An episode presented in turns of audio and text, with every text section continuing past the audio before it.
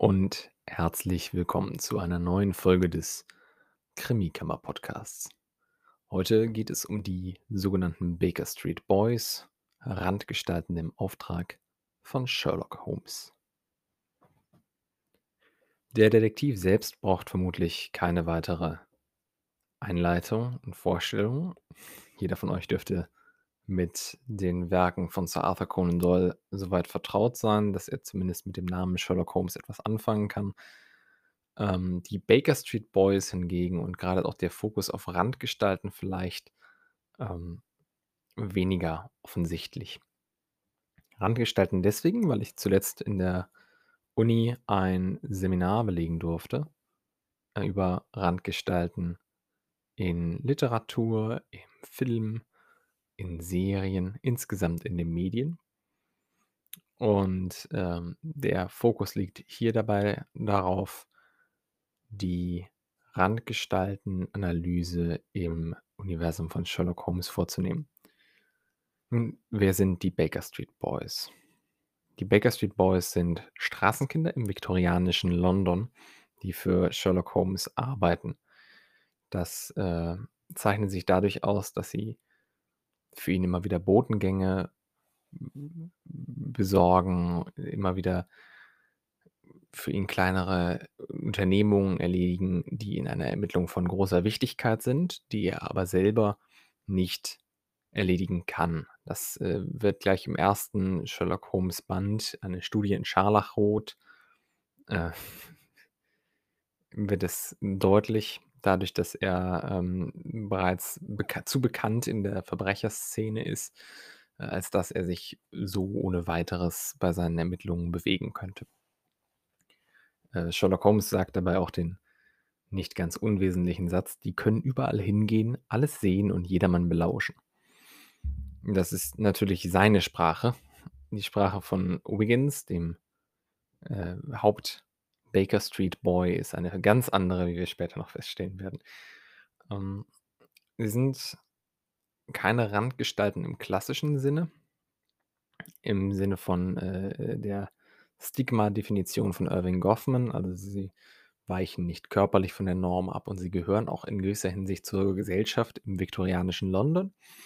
Damals gab es eine ganze Menge sozialer Spaltung und diese soziale Spaltung äußerte sich eben auch dadurch, dass es sehr viele Kinder auf den Straßen Londons gab, die kein richtiges Zuhause hatten. Zu denen gehören eben auch die sogenannten Baker Street Boys, die eben, wie Sherlock Holmes selber sagt, nicht auffallen, weil sie eben überall vor, äh, vorkommen, überall anwesend sind, ohne dass man sie bemerkt.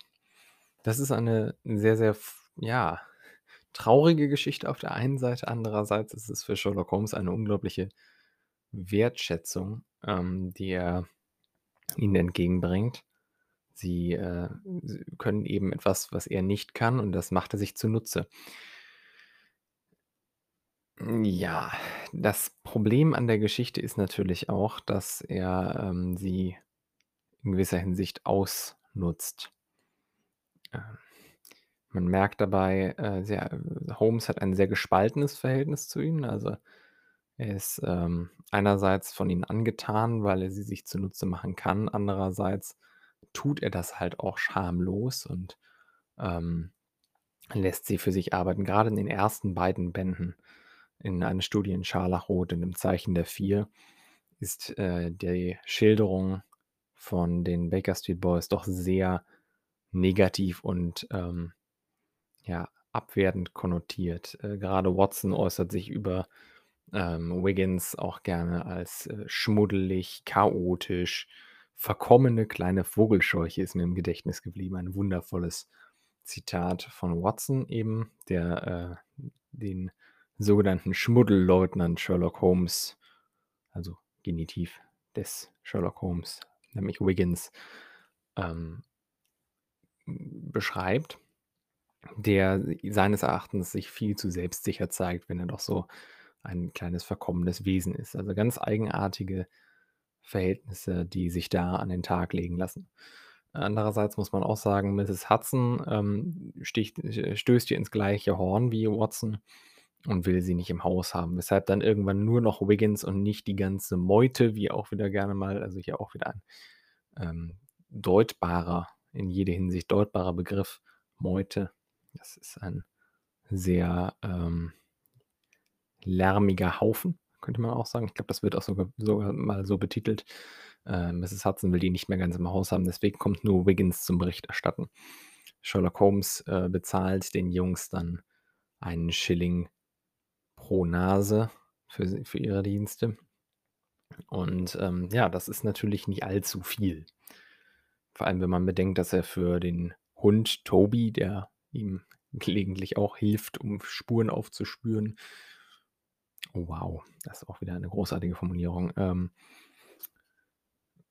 für Toby bezahlt er mehr und zieht trotzdem seine Dienste vor. Also, da merkt man dann, ähm, Holmes hat ein sehr gespaltenes Verhältnis zu den Baker Street Boys, ähm, nennt sie aber gleichzeitig auch und das ist jetzt 'n bisschen eine ähm, ein ganz anderer Ansatz. Er nennt sie auch die Baker Street Spezialeinheit oder die Spezialeinheit der in der Baker Street der Londoner Polizei. Also, es ist wirklich eine sehr, ähm, ambivalente Beziehung. Es sind sehr, sehr viele negative Attribute, wie schon erwähnt, aber eben auch eine stark militarisierte Sprache. Holmes spielt sich so 'n bisschen als der Befehlshaber der Jungs auf. Sind übrigens, das muss man vielleicht erwähnen, nur Jungs im Original. Und die Jungen nehmen dann auch Haltung an, wenn er wenn er mit ihnen spricht. Watson ist ihm gegenüber sehr skeptisch und, äh, Mrs. Hudson wird sogar von den Jungs erschreckt. Also, es ist, wie gesagt, eine ganz, äh, eigenartige Dynamik. Jetzt kommen wir vielleicht noch mal zu einem kleinen Gegensatz. Der kleine Gegensatz sind, ähm die Darstellungen anderer Randgruppen bei Sherlock Holmes und das ist kein besonders ruhmreiches Kapitel. Wie ihr wisst, ich bin ein riesen Sherlock Holmes-Fan, ähm, und auch ein großer Fan von Sir Arthur Conan Doyle. Ich vergöttere diesen Mann zum Teil sogar schon, aber, ähm, er hat seine Schwächen und das ist ähm, mag zeittypisch sein, aber seine Randgruppendarstellungen sind teilweise erschreckend. Ähm, ich schicke jetzt mal keine Trigger Warning vorweg, denn wenn ihr das anhört, dann seid ihr sowieso hartgesotten, da bin ich mir sicher. Ähm Sherlock Holmes hat ein sehr eigenartiges Frauenbild. Ähm, für ihn sind sie ganz klar das schwache Geschlecht. Sie fallen sehr schnell in Ohnmacht, sie sind schutzbedürftig und er will auf keinen Fall jemals heiraten, übrigens auch niemals andere Beziehungen eingehen, aber heiraten ist das Einzige, was zur Sprache kommt. Hm, weil er Angst hat, dass dann sein Fokus abgelenkt werden könnte. Also, Frauen sind definitiv hinderlich für Sherlock Holmes. Da zeigt sich doch 'n sehr deutliches Frauenbild von Arthur Conan Doyle insgesamt. Einzige Ausnahme ist ein bisschen Mary Morstan, die, ja, spätere Lebensgefährtin und Ehefrau von John Watson, über die er mal im Zeichen der Vier sagt, ähm, sie sei habe ein außergewöhnliches Talent für seine Sache. Also, da der traut sie ein bisschen äh, traut er ein bisschen was zu. Ganz andere Attributierung hier. Aber wie gesagt, für für Sherlock Holmes sind Frauen eine Randgruppe. Das muss man sich bewusst machen. Gleichermaßen sind für Sherlock Holmes und für Sir Arthur Conan Doyle noch ganz andere, ja, Randgruppen Thema. Ähm, das sind auch Ausländer. Es sind Menschen anderer Hautfarbe, anderer Herkunft, die für Sherlock Holmes negativ behaftet sind. Das kann man sich bei einem so analytischen Gehirn wie dem Sherlock Holmeses gar nicht groß vorstellen.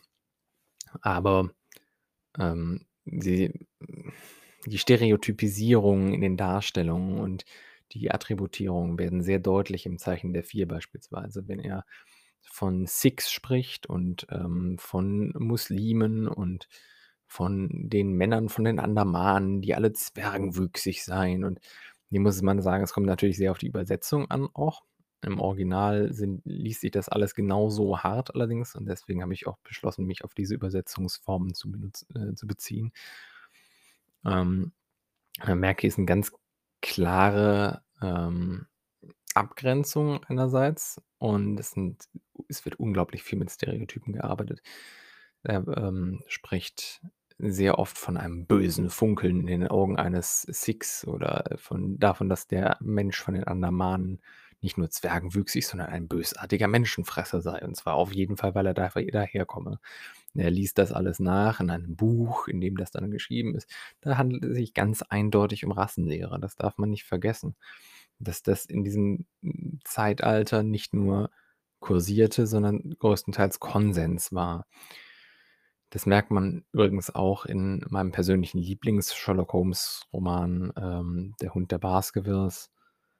Da geht es unter anderem um einen Arzt, der sich mit Schädelformen auseinandersetzt und darum äh, darin, äh, was das zu bedeuten hat. Also ganz, ja, ambivalentes Verhältnis auch, ähm, was man da vielleicht an den Tag legen muss zwischen wirklich brillantem Schreibstil, fantastischen, äh, ja, Ideen und, ähm, Überlegungen, die Sir Arthur Conan Doyle bei Sherlock Holmes hat einfließen lassen und diese unglaublich tollen Figuren, die er erschaffen hat, aber eben doch ja, mit krude und, äh, verkommen und, ähm, rückständig noch sehr euphemistisch beschriebenem Weltbild, muss man leider sagen. Allerdings auch zeittypisch, darf man auch nicht vergessen. In den, äh, 1890er Jahren war das alles noch nicht so ja, verkommen, auch wenn es da schon andere Überlegungen gab natürlich. Wie gesagt, das waren die anderen Randgruppen, die mir spontan noch einfallen. Es gibt natürlich auch noch Darstellungen von, äh, Menschen mit körperlichen Beeinträchtigungen. Die sind allerdings weitgehend, ähm, unproblematisch bei Sherlock Holmes. Ähm, zum Beispiel ein Mann mit einem Holzbein hat wird immer mal, ähm, ja, thematisiert, aber nicht groß irgendwie negativ konnotiert. Das ist dann eine Kriegsverletzung, das ist dann nicht schlimm. Das ist ja im Sinne der Königin sozusagen. Da merkt man wirklich schon ein sehr ambivalentes Verhältnis. Und das ist eben bei den Baker Street Boys ganz anders, äh, als bei den, ähm ja, als bei anderen Randgruppen, dass eben Holmes, ähm, sie sich quasi zunutze macht und sich grade das Interessante ist daran ja, dass er sich ihr Randgruppendasein tatsächlich zu zunutze macht. Sie sind unsichtbar, weil sie eben nicht hundertprozentig zur Gesellschaft gehören, sondern sich am Rande derer bewegen. Jetzt kommen wir mal noch zu, ähm, 'nem zweiten kleinen Bereich, und zwar den Darstellungen, Adaptionen in, ähm, späteren Werken, die sich auf Sherlock Holmes beziehen. Zunächst mal, ähm, die von mir ja nicht nur empfohlene, sondern wirklich, äh, mehrfach gebingte Serie Sherlock von der BBC.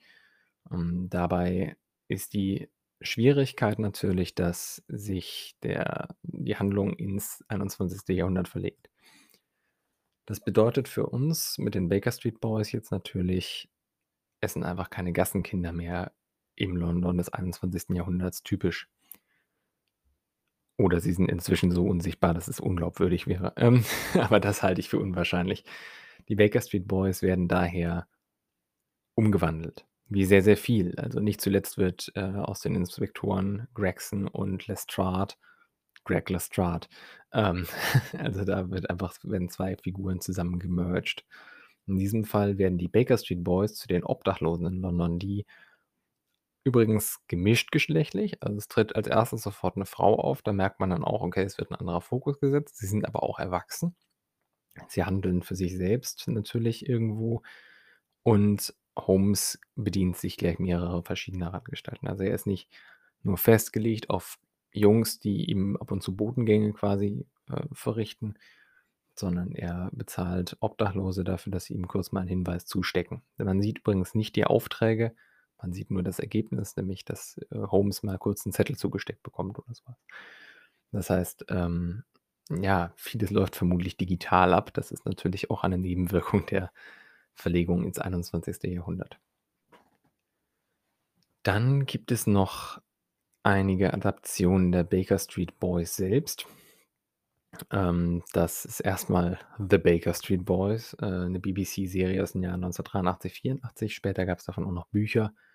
Das dreht sich um eine Bande von Jungen, die im Auftrag von Sherlock Holmes ermitteln. Da muss man dann sagen, ähm, ist mir nicht so ganz klar, ob es jetzt Straßenkinder sind oder nicht. Ich habe persönlich keine dieser Serien gesehen und, ähm, keins der Bücher gelesen. Das liegt schlichtweg daran, dass ich keins davon in die Finger bekommen konnte und auch die ähm, ja, mir die Serie nicht anschauen konnte, weil es nirgendwo verfügbar ist. Das ist etwas ärgerlich, allerdings war es recht einflussreich. Was ich weiß, ist, dass Wiggins zum Hauptcharakter wird und so 'ne Art Nachwuchs-Sherlock Holmes. Also, da ist dann wiederum, äh, weiterhin 'ne männliche, ähm, Kategorisierung. Es ist immer noch zwar als irgendwo Randgruppe, aber vor allem aus der Perspektive von Kinderdetektiven. Das, ähm, ist, glaube ich, auch etwas, was die Baker Street Boys als Errungenschaft für sich verbuchen können. Sie haben unglaublich viel beeinflusst.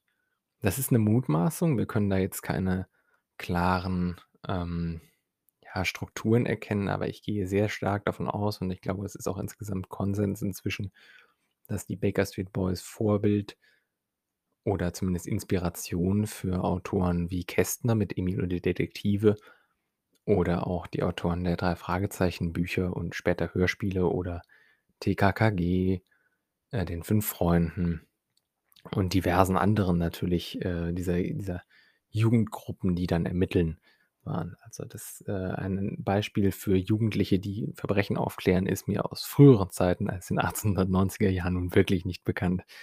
Und mit der Auflage, die Sherlock Holmes hatte und mit der Popularität, die es doch inzwischen so genießt, dieses Universum, kann man davon ausgehen, dass es zumindest bekannt war und höchstwahrscheinlich Inspiration. Jetzt kommen wir noch zu einer Adaption, die für mich so 'n bisschen raussticht. Es gibt, ähm, auf Netflix aktuell eine Serie, „Die Bande aus der Baker Street“.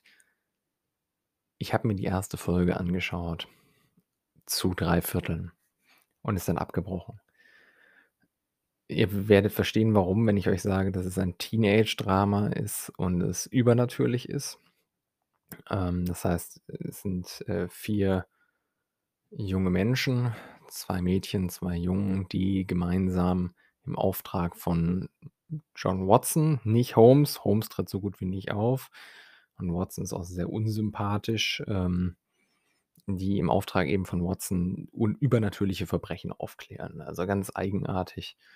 Sowieso schon der Hintergrund. Ähm, nicht nur sind sie gemischt gemischtgeschlechtlich, sie sind übrigens auch größtenteils non-white people, ähm, wogegen gar nichts einzuwenden ist, auch im London, äh, der 1890er Jahre nicht. Was allerdings für mich einfach, hm, bedeutet, hier wurde wieder mal von Netflix doch recht deutlich Diversity Washing betrieben. Also, hier hat man mehr geguckt: „Okay, wir müssen jetzt irgendwie, ähm, vermeintliche ähm, vermeintlich minder repräsentierte Menschen bei Sherlock Holmes in den Fokus rücken.“ Ähm, und das Lächerlichste daran, wenn ich das mal so sagen darf, ist, dass man Watson schwarz gemacht hat, was einfach offensiv und offensichtlich, ähm, Diversity Washing und Non-White Washing, ähm, ja, ist. Denn das ansonsten hat es keinen Zweck. Es ist überhaupt nicht irgendwie storyrelevant. Ähm, es ist der Versuch, eine, äh, Serie zu schaffen, in der, ähm, das positive Bild von Sherlock Holmes dekonstruiert wird. Das, äh, funktioniert deswegen nicht, weil man eben den Fokus sehr stark darauf gelenkt hat, dass man versucht, mit dem Zeitgeist zu gehen. Das kann man gerne machen. Ich habe überhaupt kein Problem damit, wenn Serien, die in einem historischen Kontext stehen, ähm, mit, äh, ja, auch, äh, diversen Charakteren besetzt werden oder mit verschiedenen Hautfarben. Siehe Bridgerton zum Beispiel, da funktioniert es sehr, sehr gut, finde ich. Aber, ähm, eben eine eine Welt, in die eindeutig im London der 1890er Jahre stattfindet, so darzustellen, das funktioniert einfach nicht. Ein Arzt ist in dieser Zeit das muss man so feststellen. Das finde ich muss man sich auch bewusst machen, denn wir haben hier mit Geschichte zu tun, ähm, ist ein Arzt damals einfach nicht schwarz gewesen. Und wenn man eine Randgruppe in den Fokus nimmt und sich bewusst mit Straßenkindern auseinandersetzt, dann kann man die Bedeutung grade auch wenn man, äh, die Straßenkinder alle, äh, unterschiedlicher Hautfarbe sein lässt, was, finde ich, vollkommen in Ordnung und sogar sehr wünschenswert ist, um das eben in den Fokus zu setzen, dass es eine besonders benachteiligte Gruppe war, wenn du in im London der achtzehn neu 1890er Jahre nicht weiß warst. Ähm dann kann man nicht diesen Bruch quasi weitertragen in eine Ebene von Militärärzten. Also, da ist einfach, ähm, finde ich, die, ähm Fokussierung auf, äh, das Elend der Menschen im 1890er Jahre London einfach misslungen. Es ist nicht es funktioniert an sich nicht. Ähm, deswegen habe ich's auch abgebrochen. Ich habe es vor allem abgebrochen, weil's 'n Teenage-Drama ist und plötzlich dann, äh, Prinz ich meine George, ich bin mir nicht sicher, ähm, plötzlich auftritt und sich in eine der äh, eins der Straßenkinder verliebt und es ist wirklich also, ganz eigenartig, Entschuldigung. Ähm, ich wollte mich da gar nicht so lang drauf fokussieren, aber, ähm, das bewegt mich, weil ich finde, dass es einfach 'n ähm, 'ne falsche Fokussierung ist. Ich finde den Ansatz mutig, aber sie haben es nicht gut gemacht. Das äh, ich hoffe, das kommt rüber. Das sollte jetzt kein großer Rant werden oder sonst was, aber ich es es bewegt mich und deswegen erzähle ich euch das. Was ich euch aber eigentlich vermitteln wollte, ist, dass die Baker Street Boys definitiv eine ein zeithistorisches Dokument einer Randgruppe sind, ähm, und sich definitiv, äh, ja, weiterhin auch auf unser heutiges Leben übertragen lassen in gewisser Hinsicht, auch wenn es diese Gruppierung der Straßenkinder in London nicht mehr so gibt. Ähm, ich finde, es ist 'n sehr, sehr spannende Darstellung einer Randgruppe in einem historischen Kontext und es lohnt sich auf jeden Fall mal darüber nachzudenken, warum sie in der Form auftreten, wie Sherlock Holmes mit ihnen umgeht, was das über Sir Arthur Conan Doyle aussagt. Und, äh, ja, ich hoffe, ihr habt das genossen. Vielleicht hat es euch zum Nachdenken angelassen äh, ange stoßen. Entschuldigt, ich habe ab und zu Wortfindungsstörungen. Ähm, ich kann, äh, da nur beschließen mit einem kleinen Hinweis, äh, ja, schaut auf jeden Fall auf dem Blog vorbei. Da passieren hoffentlich bald auch wieder Dinge. Ich kann's noch nicht versprechen, wann. Ich bin im Moment sehr beschäftigt mit, äh, diversen Arbeiten, die ich schreiben muss, ähm, aber das dachte ich mir, übertrage ich einmal in einen Podcast. Ich danke euch vielmals fürs Zuhören. Ihr könnt übrigens den Podcast jetzt auch auf Spotify bewerten, wenn ihr wollt. Und, ähm, ja, wenn ihr noch Anregungen habt für Podcast-Ideen, die ich mal, äh, umsetzen sollte oder wenn ihr mir sagen wolltet, was ihr von den Baker Street Boys haltet oder wenn ihr noch andere spannende Anekdoten zu ihnen habt, bitte schreibt mir einfach eine E-Mail unter bonacam@gmail.com. Das ist, äh, meine dienstliche Mail sozusagen für diesen Blog und für diesen Podcast. Ich danke euch ganz, ganz herzlich fürs Zuhören und bis zum nächsten Mal. Bye.